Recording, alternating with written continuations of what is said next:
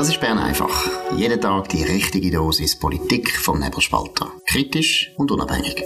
Der Podcast wird gesponsert von Swiss Life, ihrer Partnerin für ein selbstbestimmtes Leben. Ja, das ist die Ausgabe vom 14. Juli 2023. Dominik Feusi und Markus Somm. Das ist erstens die Nationalviertung von Frankreich. Wir gratulieren unserer grossen Schwesterrepublik, die am Zerbrechen und Zerfallen ist. Hoffentlich ist wenigstens noch Parade schön zum Anschauen. Aber wir haben andere Themen, die uns beschäftigen. Die CS ist auch eine Niedergangsgeschichte. Was ist der neueste Stand, Dominik? Ja, gestern, nachdem Bern einfach rausgekommen ist, hat es eine kurze Point de Presse gegeben von der Isabelle Chassot, der Präsidentin von der Parlamentarischen Untersuchungskommission zur Credit Suisse und sie hat bekannt gegeben, äh, wie man jetzt die Sache angeht. Also, äh, man tut zuerst ähm, so ein bisschen klären, wie das man schafft und dann tut man den Untersuchungsgegenstand genauer eingrenzen. Die zwei Sachen, die will man erledigen bis zur Herbstsession. Dann tut man tatsächlich äh, untersuchen besuchen und Hearings veranstalten. Und dann gibt's einen Bericht am Schluss, das sind die vier Etappen. Und das Verrückte finde ich, also es wird alles, also ganz besonders Wert hat man gestern gleich darauf zu sagen, dass das alles äh, geheim muss bleiben und dass man also nie wird informieren groß und dass auch die Anhörigen alles hinter verschlossenen Türen wird sein. Genau, und das ist äh, natürlich erstens für uns Journalisten ärgerlich, aber zweitens ist es auch für die Öffentlichkeit aus meiner Sicht eine Zumutung, wenn man das vergleicht mit amerikanischen Comedies, wo alles öffentlich ist und nachher auch alle Aussagen von den Leuten, die dann auftreten, auch noch im Transkript mhm. nachgelesen werden können, dann muss man einfach sagen, da könnten wir noch schaurig zulegen, was Öffentlichkeitsprinzip betrifft in der Schweiz. Es gibt gar keinen Grund, warum immer die Kommissionen so eine riesige Geheimnistuerei machen. Ich weiß gar nicht warum, einmal hat man so das Gefühl, die Parlamentarier wollen sich entweder wichtig machen oder zweitens, und das finde ich viel schlimmer, sie getrauen sich nicht, den Leuten zu sagen, dass sie halt ab und zu auch eine andere Meinung haben, als vielleicht Partei sagt, oder dass sie eben auch Fragen gestellt haben, die darauf hindeuten, dass sie nicht völlig auf Linie sind. Ich weiß nicht, Dominik, was ist deine Vermutung? Ich meine, die Geheimnistuerei ist ein Ärgernis seit Jahren. Ja, das ist es. Und ähm, ich glaube, es ist ein bisschen unsere politische Kultur, dass man eben gerne das hinter verschlossenen Türen macht. Ganz anders eben, wie du erwähnt hast, im angelsächsischen Raum. Und ich finde wirklich, wenn man das öffentlich macht, oder, dann hat das auch etwas wie ein Reinigungsritual, kann man vielleicht sagen. Also ich habe in, in England läuft zum Beispiel jetzt ganz eine spannende Aufarbeitung von der, von der Covid-Pandemie, oder? Wo dann, wo dann, äh, ja, ehemalige Minister, der Matt Hancock, hat kürzlich müssen aussagen, der, der berühmt worden ist, weil er in seinen WhatsApp-Nachrichten, ähm, die Wissenschaft komplett ignoriert hat bei seinen Entscheidungen und eher politische und mediale Opportunitäten denkt hat. Das hat dann etwas eben von einem, gut, jetzt hat er es gesagt, jetzt ist es durch, jetzt haben wir es äh, schriftlich, wie du gesagt hast, man kann es dann nachlesen. Und da bei uns führt das nie, das führt nie zu einem Vertrauens- und Glaubwürdigkeitsaufbau vom Parlament. Das ist aber selbstverschuldet, muss ich halt leider sagen. Und ich habe ein bisschen die Befürchtung, weißt du, dass man sich das gar nicht, auch so wie man es gestern kommuniziert hat, warum, oder? Man hat sich gar nicht überlegt, oder? Sondern Frau wird einfach zitiert mit, wir arbeiten vorwiegend mit vertraulichen und teilweise geheim klassifizierten Dokumenten. Jawohl, die können auch weiter äh, ähm, vertraulich und geheim bleiben. Aber die Befragung von den Leuten, warum haben die das so gemacht und nicht anders, die könnte doch öffentlich sein. Aber das ist irgendwie einfach nicht bei uns drin. Ja, wobei, also ich muss schon sagen, warum muss da etwas geheim sein? Also, meine, Entschuldigung, ich als Steuerzahler habe müssen jetzt wirklich eine Garantie abgeben in Milliardenhöhe, dass die CS können übernommen werden von der UBS. Ich bin ein Steuerzahler, ich bin ein Bürger. Ich habe mehr Anrecht darauf, das zu erfahren, als irgendwelche andere Leute. Also, ich finde, ich sehe nicht ein, es geht nicht um nationale Sicherheit. Und man muss sagen, ja, da ist es einfach noch gut, wenn das Zeug geheim ist, weil man sonst einfach den Gegner äh, in die Hand spielt. Aber da gibt es gar keinen einzigen guten Grund, dass irgendetwas vertraulich und geheim Problem ist, es geht die Öffentlichkeit etwas an. Und was ich eben auch noch wichtig finde bei diesen Kommissionen, jetzt nicht nur die PUC, sondern grundsätzlich, es ist ja auch immer interessant, welche Experten das eingeladen werden von diesen Kommissionen mhm. und nachher etwas äh, sagen. Weil das weiß man natürlich, dass jedes Departement hat seine politischen Vorlieben und je nachdem gibt es dann auch Experten, die eben kommen und andere Experten, die vielleicht genauso Experten wären, sind eben unerwünschte Experten. Auch das ist in Amerika viel weniger möglich und auch dort kommt noch dazu, dass man dann ja wirklich interessante Schlagabtäusche auch erlebt, dass zum Beispiel die Republikaner einen Experten einfliegen, der offensichtlich auf ihrer Seite ist und dann kommen aber die Demokraten und tun auf eine Art Art grillieren, wie wir das nicht kennen. Auch das würden wir gerne mal erleben. Es würde meiner Meinung nach den Nationalräten und Ständeräten auch helfen, dass man ihre Arbeit viel mehr würde schätzen wieder. Weil, mhm. ich meine, man muss ja ehrlich sein, wenn man heute ins Parlament geht als Zuschauer, das war früher nicht so gewesen, aber heute ist es richtig langweilig, weil praktisch niemand hockt im Plenum, hocken alle irgendwo im Galerie des Alpes oder äh, irgendwo in der Wandelhalle, so dass man als Zuschauer das Gefühl hat, ja, also schaffen die überhaupt für mich? Oder was machen die eigentlich? Und da könnte man eben auch wieder zeigen, dass Parlamentarier sehr eine sinnvolle Arbeit machen, dass das eine anstrengende Arbeit ist, dass das eine wichtige Arbeit ist. Also es gibt eigentlich auch aus Sicht der Parlamentarier keinen guten Grund für die Geheimniskrömerei. Gut, gehen wir zu einem anderen Thema.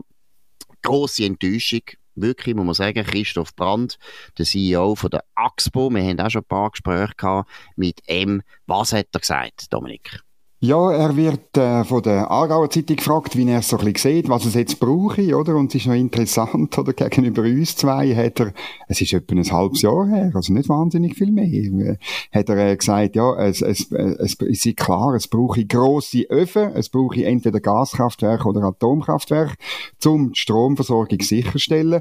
Und jetzt kommt er und sagt, ja, ähm, das mit den Kernkraftwerken, das ist halt schwierig, das werde es auch in 20 Jahren noch nicht geben. Er erklärt dann warum. Er betont eben, weil Bewilligungsverfahren äh, so kompliziert sind. Okay, das müssen wir natürlich ändern.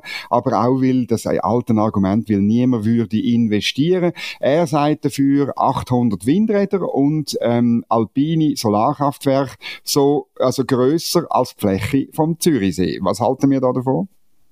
Ja gut, wir haben es schon gesagt, schon gesagt, das ist ja. eine Enttäuschung, aber vor allem ist es eine Enttäuschung, oder er ist mal CEO und er sollte ja eigentlich nur noch als CEO Auskunft geben und sagen, schau, die Stromversorgung sieht so und so aus, wenn wir den Strom haben und so weiter, brauchen wir das und das.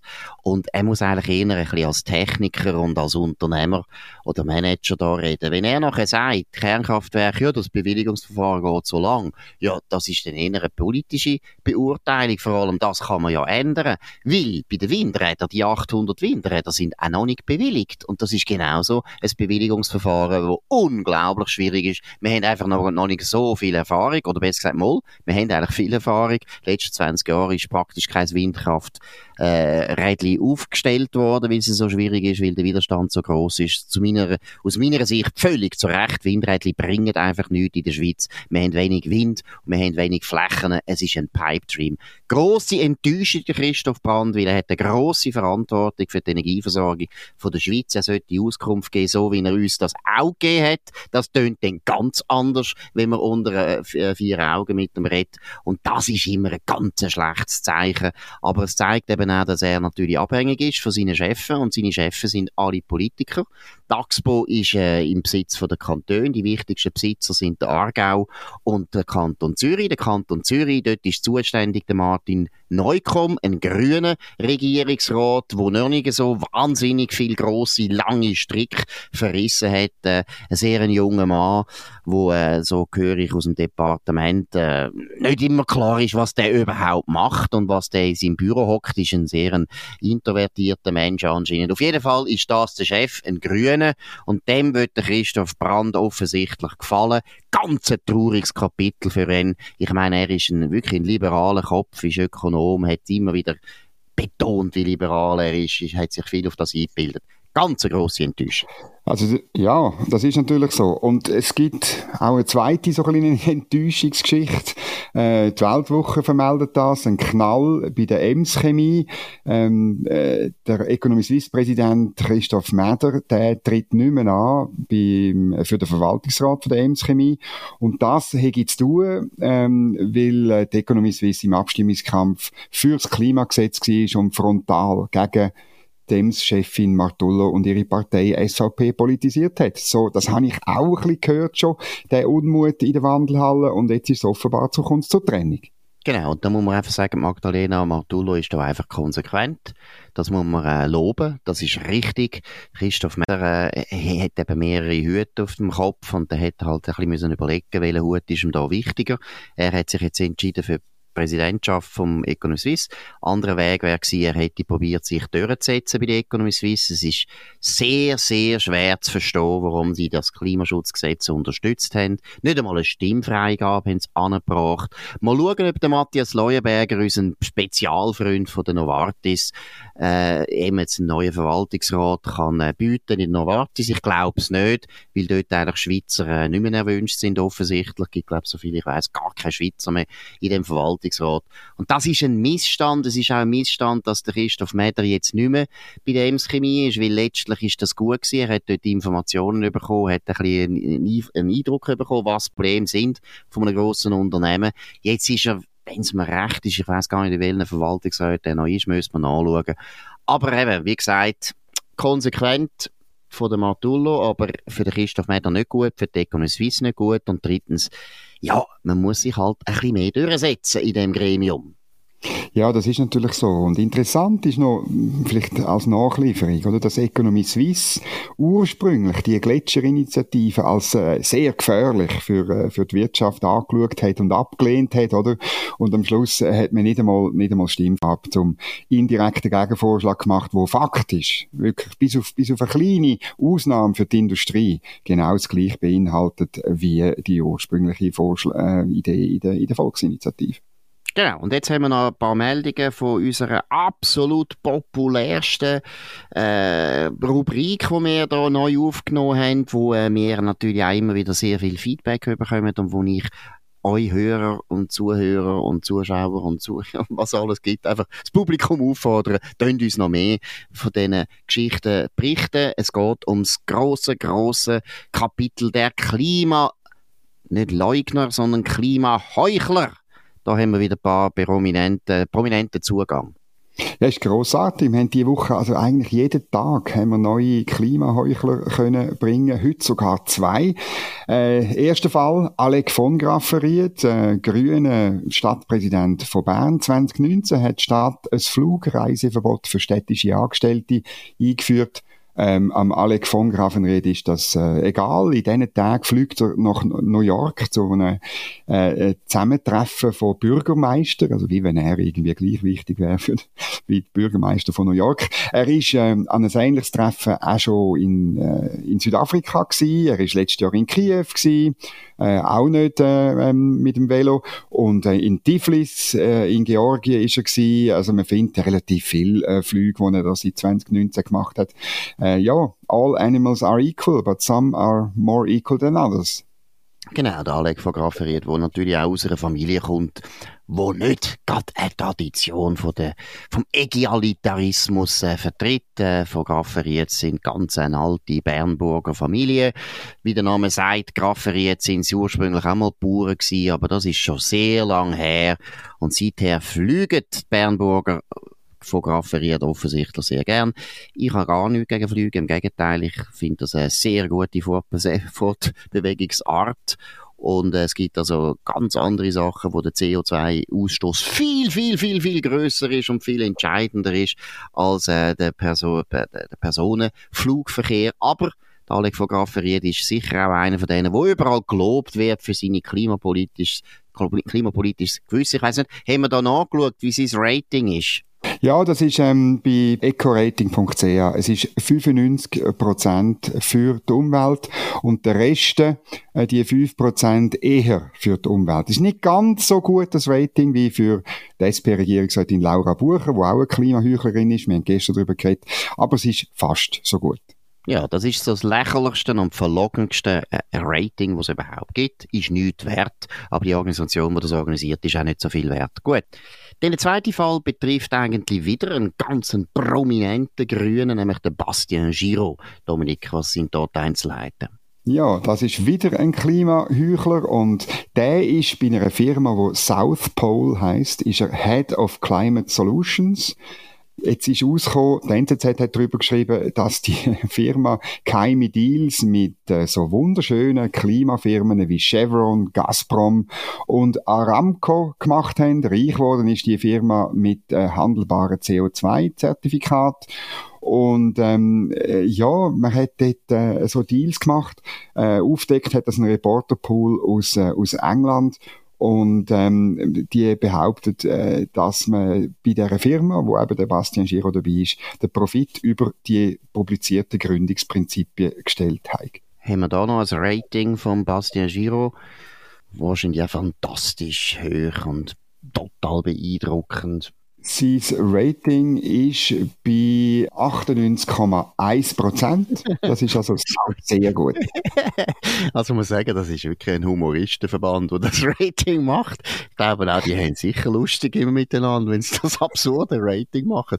Muss einfach irgendwie den Finger in die Luft strecken und sagen, oh, der ist grün, also ein Lieber. Oh, der ist SVP, der ist böse. Nein, ich meine, das ist einfach Mumpitz und Unsinn und Blödsinn aber ist ja gleich. Gut, gehen wir zum nächsten Thema. Hat auch zu tun mit unserer famosen Klimapolitik, aber es geht jetzt wirklich um einen kleinen einen Brunnen in der Stadt Zürich. Was ist da passiert? Ja, beim Schulhaus Silweid in Zürich-Leimbach, dort äh, hat es einen Brunnen seit 50 Jahren. Hat man so ein bisschen, er, ist, er ist nicht schön, er ist so, wie man vor 50 Jahren gebaut hat, so betoneckig und so weiter. Er ist 40 Zentimeter tief und er muss jetzt, ausgerechnet in der grössten Hitzewelle, seit es Klimawandel gibt, er muss jetzt äh, abgestellt werden. Das hat äh, Immobilienstadt Zürich beschlossen. Und zwar, weil man dort eben könnte vertrinken. Aha, das hat das in dem Sinne nicht mit dem Klima zu tun, dass man jetzt plötzlich das Gefühl hat, wir haben zu wenig Wasser und deshalb muss zu viel. schliessen, sondern es hat wirklich zu tun, dass einfach Kinder heute ja einfach viel mehr gefördert sind zum Vertrinken als früher. Ist das richtig? Das ist so und äh, ja, das ist wirklich, äh, man, man, muss Angst haben, oder? Und, und äh, ja, die Eltern passen ja auch nicht mehr auf die Kinder auf und die Kinder können nicht mehr schwimmen, oder? Und darum, ja, und Lehrer wissen natürlich auch nicht, was die machen. Die machen vielleicht Ferien. Kurs in Rettungsschwimmen und können schauen, wie das, was da so läuft im, in, einem, in einem Brunnen. Gut, haben wir das letzte Thema, das ist der berühmte Impftruck. Ihr habt genau. gehört von dem Impftruck, um was geht's da? Ja, für das bist du eben zu weit in Zürich daheim. Aber wenn, in der Innerschweiz ist das sehr bekannt. Das ist das, äh, das Mobil, ein, ein grosser Truck von der Galliker AG im Übrigen. Das ist sicher sau teuer gewesen. Ähm, das ist der Impftruck, mit dem hat man die Leute informieren über die Impfung, über Corona-Impfung.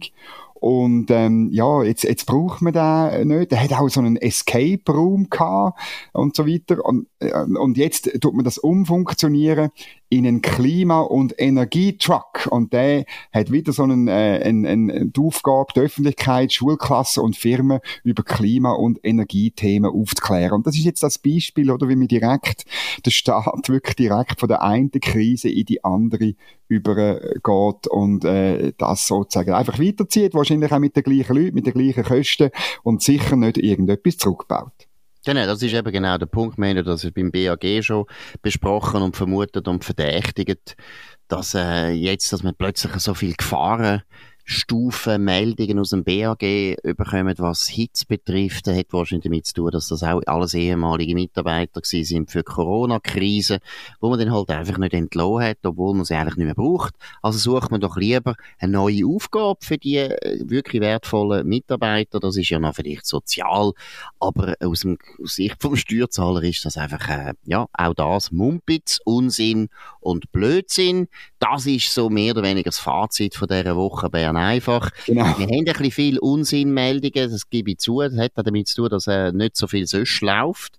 Aber es ist eigentlich interessant, dass man dann, wenn eben nicht so viel läuft, schaut man mal wieder genauer hin und findet also sehr viel Unsinn, Mumpitz und Blödsinn. Das ist das äh, Stichwort fürs Wochenende. Wir wünschen allen ein gutes Wochenende. Das ist Bern einfach von dem 14. Juli 2023. Dominik Feusi und Markus Somm. Tönt uns abonnieren auf nebelspalter.ch oder sonst irgendjemand. Tönt uns vor allem hoch bewerten, redet von uns, tönt uns weiter vermitteln, tönt äh, ja, uns auch loben, ihr könnt auch kritisieren, das ist immer gut. Und ganz wichtig, Klimaheuchler, wenn ihr Klimaheuchler wieder einen hört, einen Fall gesehen, bitte melden sofort, damit wir die Liste können fortsetzen können. Es ist eine der beliebtesten Rubriken heute in der Deutschschweiz, die Klimaheuchler. Und es sind wirklich lustigerweise alles Grüne oder SP-Leute. Ganz komisch. Gut, das ist es gewesen. Wir wünschen eine gute Zeit, ein sehr schönes Wochenende. Wir hören uns wieder nächsten Montag am 5 Uhr auf dem gleichen Kanal. Das war Bern einfach, gesponsert von Swiss Life, ihrer Partnerin für ein selbstbestimmtes Leben.